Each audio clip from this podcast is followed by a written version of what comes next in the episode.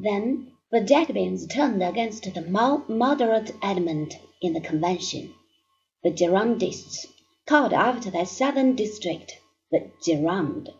A special revolutionary tribunal was instituted, and twenty one of the leading Girondists were condemned to death.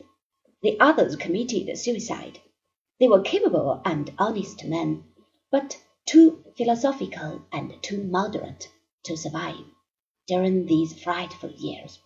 In October of the year 1793, the Constitution was suspended by the Jacobins until peace should have been declared.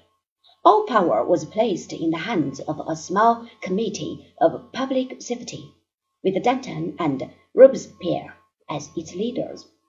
The Christian religion and the old chronology were abolished.